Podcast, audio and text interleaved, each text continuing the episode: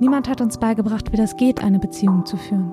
Mit jemandem zusammen zu sein, zusammen zu leben, zusammen zu streiten, sich richtig zu streiten, sich zu vertragen und sich richtig zu lieben. Und geht das überhaupt, sich richtig lieben? In diesem Podcast soll es um eure Fragen zum Thema Beziehungen gehen. Ob enge, offene, klassische, freie, nahe, ferne oder verbotene Beziehungen. Ob Liebesbeziehungen, Freundschaften oder familiäre Konzepte. Alle Fragen sind erlaubt. Antworten und Ratschläge gibt die erfahrene Paartherapeutin, Diplompsychologin und Autorin Ursula Nuber. Und ich bin Maxi und stelle Ursula eure Fragen. Willkommen beim Beziehungsrat-Podcast von Mit Vergnügen. Hallo zu einer neuen Folge des Beziehungsrats und hallo Ursula. Schön, dass wir uns wieder hören und auch wieder sehen. Hallo Maxi, ich freue mich auch. War ja schon ein paar Wochen wieder dazwischen, aber jetzt legen wir wieder los und ich freue mich sehr auf die nächste Frage. Ja, zur nächsten Frage. Wir möchten heute über eine eingesendete Frage von einem Mann sprechen. Und es geht um die Trennung von seiner Freundin und um die Erwartungshaltung der beiden an den jeweils anderen oder an die jeweils andere. Hm. Und falls ihr auch selbst Fragen habt an Ursula, dann könnt ihr uns schreiben an beziehungsrat.mitvergnügen.com und wir behandeln die Fragen hier alle anonym. Das heißt, wir ändern eure Vornamen. Und heute haben wir den Vornamen natürlich auch wieder geändert und uns hat Timo eine Frage gestellt. Finde ich übrigens toll, wenn ich das mal dazwischen sagen darf. Also, dass Timo ähm, die Frage stellt, dass ein Mann die Frage stellt, weil ich mache so immer die Erfahrungen, dass die Männer etwas zurückhaltender sind und glauben, also sie müssten damit irgendwie selber zurechtkommen. Und deswegen finde ich es toll, dass er sich da gemeldet hat. Ja, das stimmt. Ja, wir bekommen ja auch bei Mitvergnügen immer eher so weibliches Feedback. Mhm. Deshalb ist es sehr schön, dass uns auch mal ein Mann eine Frage mhm. gestellt hat. Das finde ich auch. Mhm. Und es ist ja auch noch mal ein bisschen anderer Blickwinkel und hier vor allem total spannend, dass es äh, um eine bereits erfolgte Trennung geht. Mhm. Und bevor ich die Frage von Timo jetzt gleich vorlese, möchte ich euch aber noch den Supporter der heutigen Folge vorstellen. Supporter der heutigen Folge ist Hydrophil. Wasserneutral, vegan und fair in den Tag starten könnt ihr schon bei eurer Morgenroutine mit Hydrophil. Denn sie sind die Marke für innovative Körperpflege und Vorreiter in Sachen nachhaltiges Badezimmer. Ob Bambuszahnbürsten mit Borsten aus nachwachsenden Rohstoffen, feste Seifen, Wattestäbchen oder aber auch eine Zahnpastatube, die zu 95 Prozent aus Fichtenholz besteht und somit im Vergleich zu herkömmlichen Tuben 40 Prozent CO2 anspart. Das alles bietet Hydrophil. Denn Ziel ist es, ein komplettes Sortiment an nachhaltigen Produkten für das Bad anzubieten. Alle Produkte werden so wasserschonend wie möglich hergestellt, sind vegan und stammen aus fairer Produktion. Bisher konnten schon über 90 Tonnen Plastik damit eingespart werden. Und außerdem gehen 10% des Gewinns von Hydrophil an die Organisation Viva Con Aqua, die sich dafür einsetzt, dass alle Menschen weltweit Zugang zu sauberem Wasser, Sanitär- und Hygieneversorgung bekommen. Unter dem Motto Stay the Fuck United spendet Hydrophil nun zusätzlich die 3 Prozentpunkte der Mehrwertsteuersenkung in gleichen Teilen an die gemeinnützigen Vereine Viva Con Aqua, Kein Bock auf Nazis und Gobagno, Hamburgs ersten Duschbus für Obdachlose. Ihr könnt also bei Hydrophil nicht nur super Produkte shoppen, sondern auch gleich mehrfach Gutes tun. Für die Umwelt, für die Gemeinschaft und für euch. Und deshalb haben wir auch noch einen Code für euch. Denn mit dem Code mit Vergnügen Hydrophil erhaltet ihr bis Ende Oktober 10% Rabatt auf hydrophil.com. Ihr könnt auch gerne mal auf Instagram bei Hydrophil vorbeischauen, da seht ihr alle Produkte und findet noch mehr Informationen. Und den Rabattcode mit Vergnügen Hydrophil findet ihr auch nochmal in den Show Notes. Ja, und Timo hat uns Folgendes geschrieben. Meine Ex-Freundin und ich waren drei Jahre zusammen. Wir lernten uns in Berlin kennen und wenige Wochen später zog sie fürs Studium in die Niederlande. Über die folgenden Monate und Jahre sahen wir uns im Schnitt alle zwei bis drei Wochen an den Wochenenden. Zum Zeitpunkt ihres Studienbeginns war ich bereits viele Jahre im Berufsleben gefestigt. Der Frage nachgehend, was nach dem Studium kommt, stellten wir zeitnah fest, dass eine geregelte Wohnsituation an einem Ort zukünftig nicht realisierbar sein würde. Aufgrund ihres Jobs wären wir gezwungen gewesen, alle sechs Monate oder jedes Jahr in eine neue Stadt zu ziehen. Über diesen Umstand kamen wir oft in Streit, denn meine Partnerin erwartete bereits zu Studienzeiten von mir, Berlin zu verlassen und ihrem Weg zu folgen. Wissentlich, dass Familie, Freunde und der Job hier einen großen Stellenwert für mich darstellten.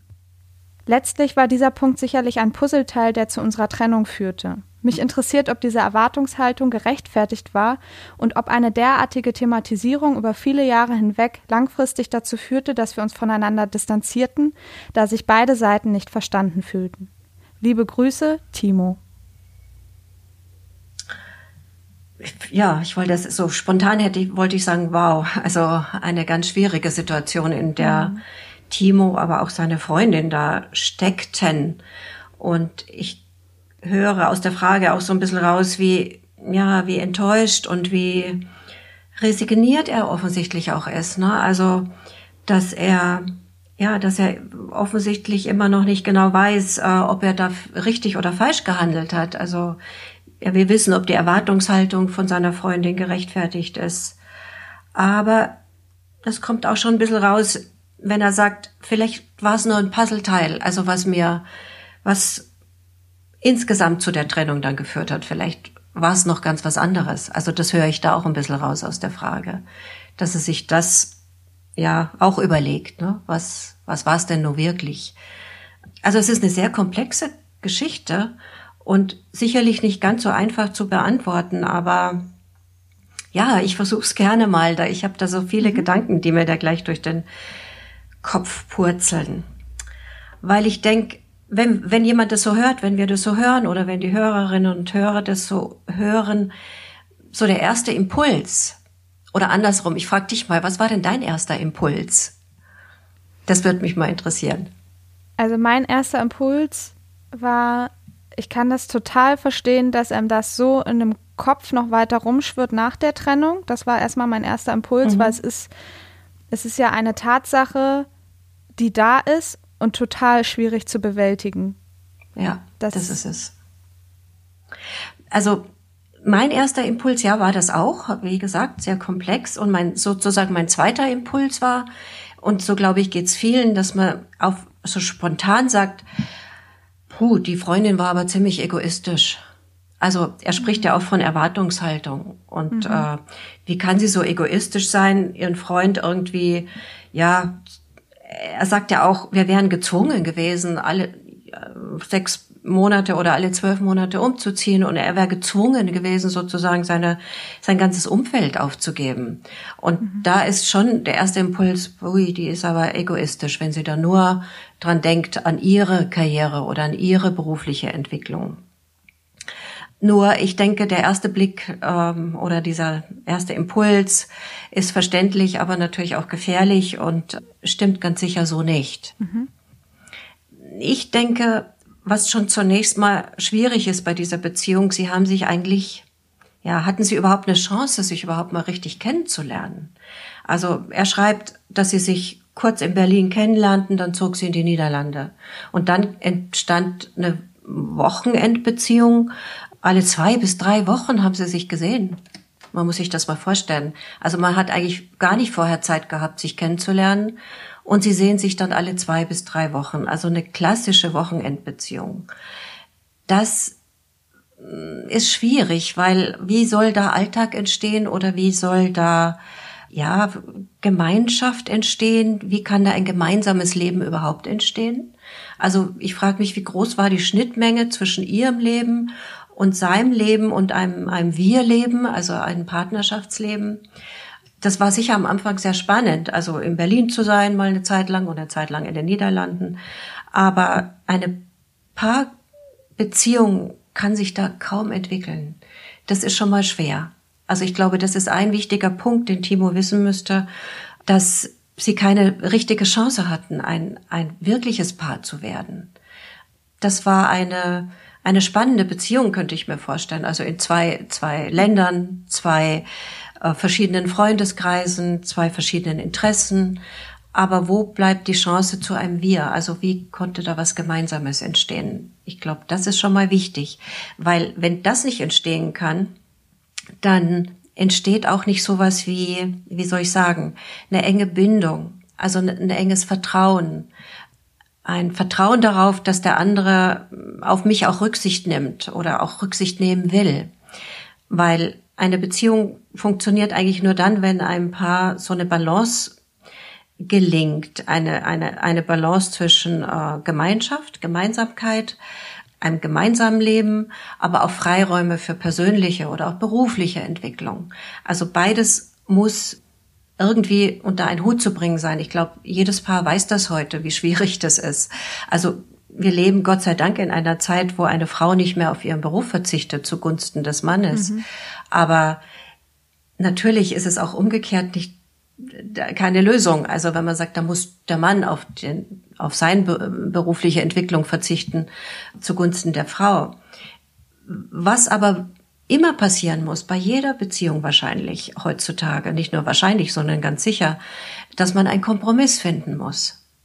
Ein Kompromiss, man muss kooperativ sein, man muss sagen, also gut, dann gehe ich vielleicht auf 80 Prozent, wenn Kinder da sind oder wenn noch keine Kinder da sind, dann müssen wir uns vielleicht eine Wohnung in der Mitte suchen, also so, dass wir uns wirklich regelmäßig am Wochenende sehen können, wie auch immer. Also die Paare, die ich kenne, die das stemmen, und das ist wirklich ein Stemmen, ist ein Kraftakt, ähm, die suchen nach einem Kompromiss.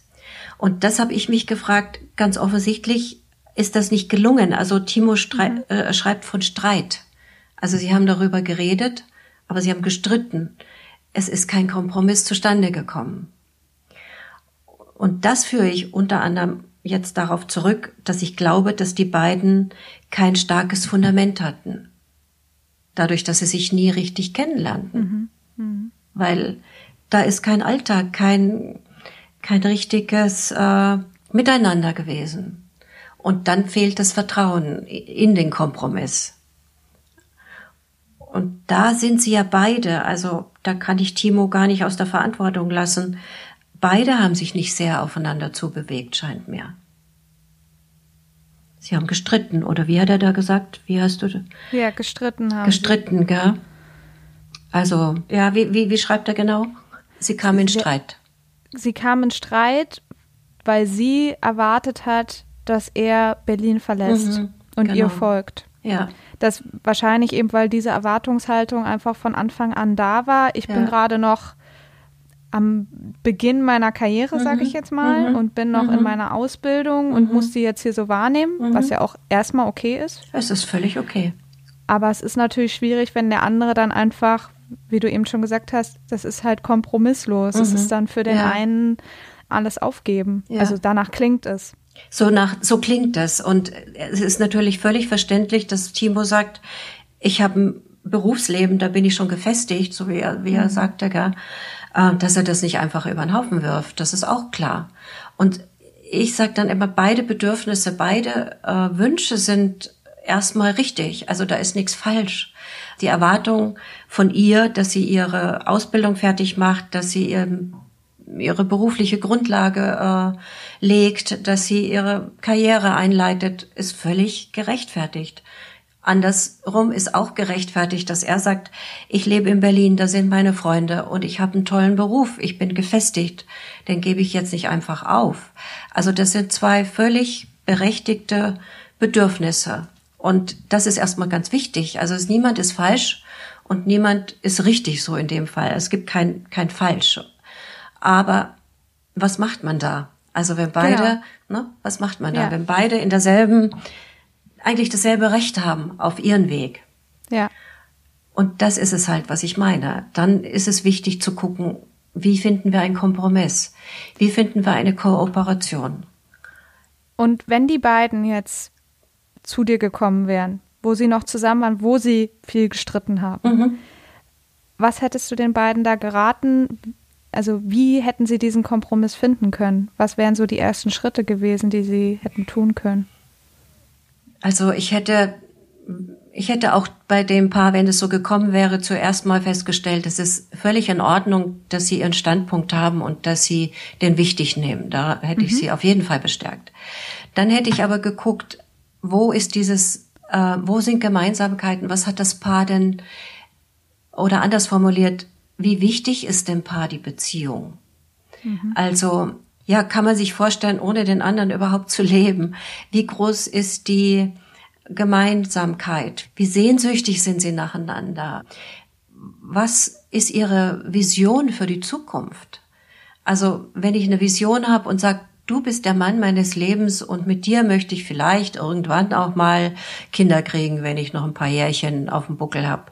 Und wenn er sagt, du bist wirklich die Frau, die, nach der ich gesucht habe, dann ist das schon mal wichtig, das festzuhalten. Und dann kann man schauen, wie viel bin ich bereit, dir zuliebe, ihr zuliebe, ihm zuliebe, ja auch aufzugeben. Also aufgeben klingt jetzt so, so, so, so negativ, aber ich gewinne ja auch was dafür.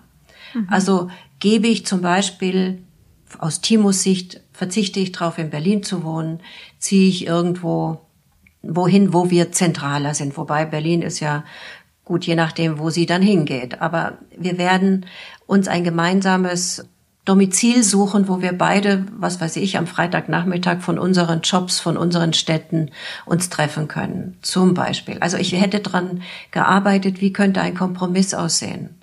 Wo könnten Sie Verzicht leisten? Und das ist notwendig bei solchen Paaren. Und viele, viele junge Paare sind ja heute in der Situation. Viele pendeln, viele nehmen lange Wege auf sich, um wieder zueinander zu kommen.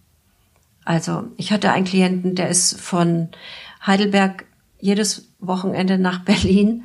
Das ist kein naher Weg, weil dort seine Freundin mit dem gemeinsamen Kind lebte. Und das war noch da zu der Zeit ein Baby. Manchmal kam sie, wenn sie Zeit hatte, aber er nahm das auf sich, weil beide gesagt haben, es ist wichtig, dass er auch seinen Job behält, an dem er hängt. Klar geht es nur eine Zeit lang. Das wird sich dann herausstellen, das ist zu anstrengend, das geht nicht, da muss man nach dem nächsten Kompromissschritt suchen. Aber die Grundlage ist immer die Frage, wie wichtig seid ihr beide einander? Mhm. Oder haltet ihr euch für austauschbar? Also ja, das dann geht's halt wahrscheinlich nicht. Dann, das, das merkt man, man dann, dann, wahrscheinlich schnell, wenn man dann drüber genau, spricht. Genau. Wie, wenn jeder so beharrt auf seiner Position, ich werde auf gar keinen Fall Berlin verlassen und meine Freunde aufgeben. Und wenn die andere Seite sagt, ja, aber ich werde auf gar keinen Fall nach Berlin kommen oder auf meine berufliche Karriere verzichten, dann muss ich wirklich fragen, wie wichtig seid ihr einander? Das ist eine wichtige Frage. Und da stellt sich dann, wie du sagst, oft raus, mh, ganz nett, aber es trägt nicht. Mhm. Es gibt aber noch eine zweite Frage und die liegt, die Antwort liegt ein bisschen tiefer. Also auch das würde ich mit dem Paar, wenn es vor mir wäre, auf jeden Fall erörtern. Manchmal, wenn so so Wochenendbeziehungen oder so Beziehungen auf Entfernung gelebt werden, steckt manchmal auch eine Angst dahinter. Eine Angst, sich wirklich zu binden. Eine Angst, vielleicht von dem anderen sich zu abhängig zu zeigen. Also, wenn diese Bindungsangst existiert, dann pochen die Menschen, ob Männer oder Frauen, ist völlig gleichgültig, auf ihre Unabhängigkeit. Ich werde kein, kein bisschen weichen, weil sonst bin ich ja abhängig von dir. Oder ich bin dir unterlegen. Oder das will ich auf gar keinen Fall. Und manchmal, wenn man da ein bisschen nachhakt, ein bisschen nachforscht, merkt man, dass da Bindungsängste sind. Und ich frage dann oft auch nach früheren Beziehungen. Wie sind die so gelaufen? Wie verbindlich waren sie? Also das ist ein wichtiger Begriff übrigens. Also wenn man so äh, konträr zueinander stehen bleibt, dann fällt ja auch die Verbindlichkeit. Also ich will für dich was tun und dann gehe ich auch ein Risiko ein, zum Beispiel. Und manchmal fehlt die Verbindlichkeit, weil man Angst hat, dass es zu nah wird. Mhm. Und das ist heutzutage gar nicht so selten dass gerade jüngere Paare wahnsinnig Angst davor haben, dass es zu nah wird und dass sie irgendwie sich selbst verlieren oder dass sie, ja, und da steckt wahrscheinlich am meisten dahinter, dass sie verletzt werden könnten. Mhm. Und dann soll es lieber unverbindlich bleiben, dann soll es lieber auf Entfernung bleiben, dann macht man auf gar keinen Fall einen Kompromiss, dann kommt man dem anderen nicht entgegen, weil man denkt, das wäre ja Schwäche. Mhm. Und weil man sich vielleicht unterbewusst ein bisschen schützen will. Man will sich schützen vor der Verletzung. Weil wenn ich jetzt für dich Berlin verlasse, um jetzt aus der Position von Timo zu sprechen, wer garantiert mir denn, dass du mir nicht irgendwie nach einem halben Jahr einen Tritt vor Schienbein gibst und dann habe ich alles verloren? Ja, klar. Das ist ja auch verständlich. Ist natürlich, ja auch, okay. natürlich. Ja. Das ist, passiert ja auch. Ähm, und vor allem, vielleicht wenn einem das schon mal passiert ist, wenn man in einer früheren Beziehung sehr verletzt worden ist, wenn man sehr enttäuscht worden ist, oder, um noch einen Schritt weiter zurück in die Vergangenheit zu gehen, wenn man als Kind erlebt hat, dass die Welt nicht so verlässlich ist, also dass, dass, dass vielleicht Eltern krank geworden sind, dass sich die Eltern haben scheiden lassen. Mhm. Das ist ein ganz wichtiger Punkt heutzutage. Es gibt sehr viele, in Anführungsstriche, erwachsene Scheidungskinder, die erlebt haben, dass Beziehungen zerbrechen. Woher sollen die denn ihr Vertrauen nehmen? Dass die Beziehung nicht zerbricht. Mhm. Und ich glaube sehr, ich, ich vermute mal, dass Timo und seine Freundin da in dieser Richtung vermutlich Erfahrungen hatten oder haben. Mhm. Mhm. Ähm, und er ahnt das vielleicht auch, weil er sagt ja auch, vielleicht ist das nur ein Puzzleteil, dass wir die Entfernung irgendwie nicht hingekriegt haben. Vielleicht ist es noch was anderes. Und vermutlich ist es diese Angst, mich zu binden und dann verletzt zu werden. Hm. Und was mich auch nochmal, um nochmal auf das Ende der Frage mhm. zurückzukommen von ihm, das, was ihm ja hier besonders wichtig schien, war ja diese Erwartungshaltung, die mhm. sie hatte mhm. und anscheinend wirklich nicht aufgeben wollte. Und ich glaube, das ist ja wahrscheinlich dann auch irgendwann eine Verzweiflung, dass man denkt, warum kommt sie mir da gar nicht entgegen? Genau. Und das ist natürlich wiederum eine Bestätigung für Timo, dass er sagt, wenn sie mir da keinen Schritt entgegenkommt, dann kann ich mich nicht auf sie verlassen. Also mhm. er, er hat kein Vertrauen zu ihr entwickeln können. Und umgekehrt stimmt das ja auch. Also wenn sie sagt, wenn Timo mir keinen Schritt entgegenkommt, wie kann ich ihm vertrauen? Also jeder bleibt eigentlich stehen aus Angst, dass der andere ihn enttäuschen könnte. Und deswegen meinte ich eingangs, also oberflächlich gesehen könnte man sagen, beide sind ja verdammt egoistisch und mhm. jeder guckt nur auf seins und auf Platz eins der Prioritätenliste steht halt der Beruf und der Job und die Karriere. Aber das ist zu einfach gedacht. Ich glaube wirklich, die beiden hatten gar keine Chance, Vertrauen zueinander zu entwickeln. Ja, und beziehungsweise auch, was er ja auch sagt, sie waren ja drei Jahre zusammen und haben wahrscheinlich auch versucht, sich entgegenzukommen, aber es, es hat eben am Ende nicht geklappt. Ja, aber nun überleg mal, Maxi, Sie waren drei Jahre zusammen, aber er war, er, er sagte, Sie haben sich alle, kurz danach ging sie in die Niederlande und sich alle, ja. alle zwei bis drei Wochen gesehen. Die, die Basis. Man, die Basis hat gefehlt. Wenn die jetzt zum Beispiel vorher drei Jahre wirklich in Berlin zusammengelebt hätten, mhm. ich glaube, es wäre anders ausgegangen. Außer sie mhm. hätten sich auseinandergelebt. Aber sagen wir mal, es wäre gut gegangen möglicherweise wären sie dann sehr viel äh, mutiger gewesen, einen Kompromiss einzugehen. Dann hätten sie dem anderen schon sehr viel mehr vertraut. Und ich glaube, dass da der Ansatz wäre, also wenn sie die Chance gehabt hätten, dass sie an ihrem Vertrauen zueinander arbeiten hätten können, wenn sie mehr Zeit füreinander gehabt hätten, und das war es halt nicht, dann hätten sie vielleicht auch mehr Kompromissfähigkeit bewiesen. Aber so, denke ich, war das gar nicht möglich. Also ich denke, dass die, dass Timo vielleicht davon Abstand nehmen sollte, zu sagen, sie hat so eine hohe Erwartungshaltung gehabt. Das macht's ihm ja schwer.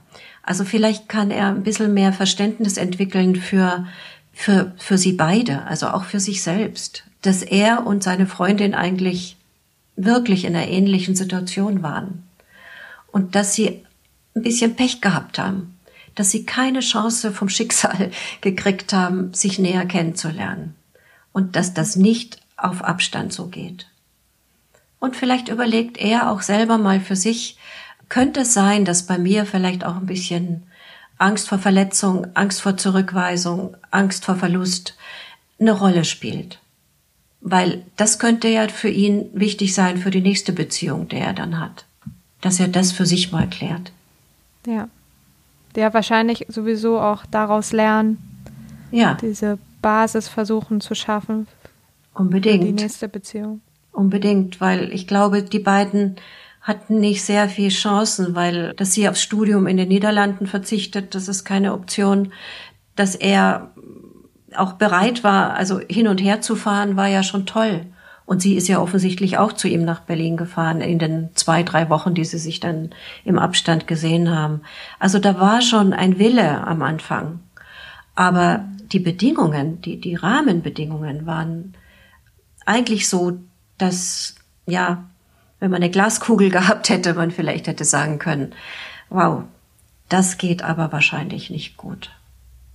Hm. Ein Paar braucht, also um es zu verallgemeinern, ein Paar braucht die, die Chance, muss die Chance haben, sich wirklich kennenzulernen. Also über die erste Verliebtheit hinaus. Es muss die Chance kriegen, zu sagen, ja, also die Gefühle sind wunderbar, aber ich sehe auch, was du für ein Mensch bist. Also und diesen Menschen akzeptiere ich.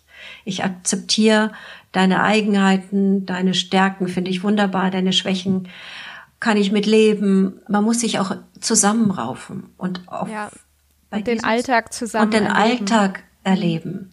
Mhm. Und wenn man das nicht kann oder konsequent vermeidet, dann wie gesagt fehlt die Vertrauensbasis. Dann hat man also um bei so einem Bild zu bleiben, dann hat man angefangen, ein Haus zu bauen, hat vielleicht das Fundament gelegt, aber nee, noch nicht einmal das Fundament eben nicht gelegt, sondern hat irgendwie nur die, die Streben und vielleicht den Keller ausgehoben, aber weiter ging's dann nicht. Und man braucht ein Fundament und auf das Fundament muss man dann aufbauen aufgrund gemeinsamer Erfahrungen mhm. und den ja. anderen kennenlernen. Ich finde, das ist eigentlich ein schönes Bild, um damit zu schließen. Ich würde sagen, wir wünschen Timo trotzdem viel Erfolg. Ich finde es auch super, dass man sich eben auch im Nachgang darüber Gedanken macht, was eigentlich wirklich passiert ist und was man vielleicht auch mitnehmen kann. Das ist ganz wichtig. Also gerade wenn man eine Trennung hinter sich hat, wenn ich das so noch am Schluss sagen kann, äh, würde ich jeden ermutigen, vielleicht auch mit Hilfe äh, von einem Therapeuten, einer Therapeutin hinzuschauen, wie kam es zu der Trennung? Was ist auch mein Anteil daran? Aber jetzt nicht im Sinne von Schuld, sondern im Sinne, um sich besser zu verstehen. Und mhm. dann, ja, vielleicht in einer neuen Beziehung nicht dieselben Fehler wiederzumachen. Das ist ja, glaube ich, auch eine sehr weit verbreitete Erfahrung, dass man sagt, ah Mensch, ich komme immer an dieselben Typen und immer wieder geht dasselbe falsch oder schief. Und mhm. insofern ist das ganz gut, man reflektiert da mal darüber. Danke, Ursula, für die Ratschläge. Sehr gerne und danke auch an Timo. Ja, danke an Timo und wir hören uns dann bei der nächsten Folge wieder. Tschüss, Ja, Ursula. sehr gerne. Tschüss, Maxi. Das war der Beziehungsrat von Mitvergnügen. Wenn euch der Podcast gefallen hat, freuen wir uns über Bewertungen und Kommentare und natürlich, wenn ihr den Beziehungsrat weiterempfehlt. Wenn ihr selbst Fragen rund um Beziehungen habt, dann schreibt uns an beziehungsrat.mitvergnügen.com. Bis bald.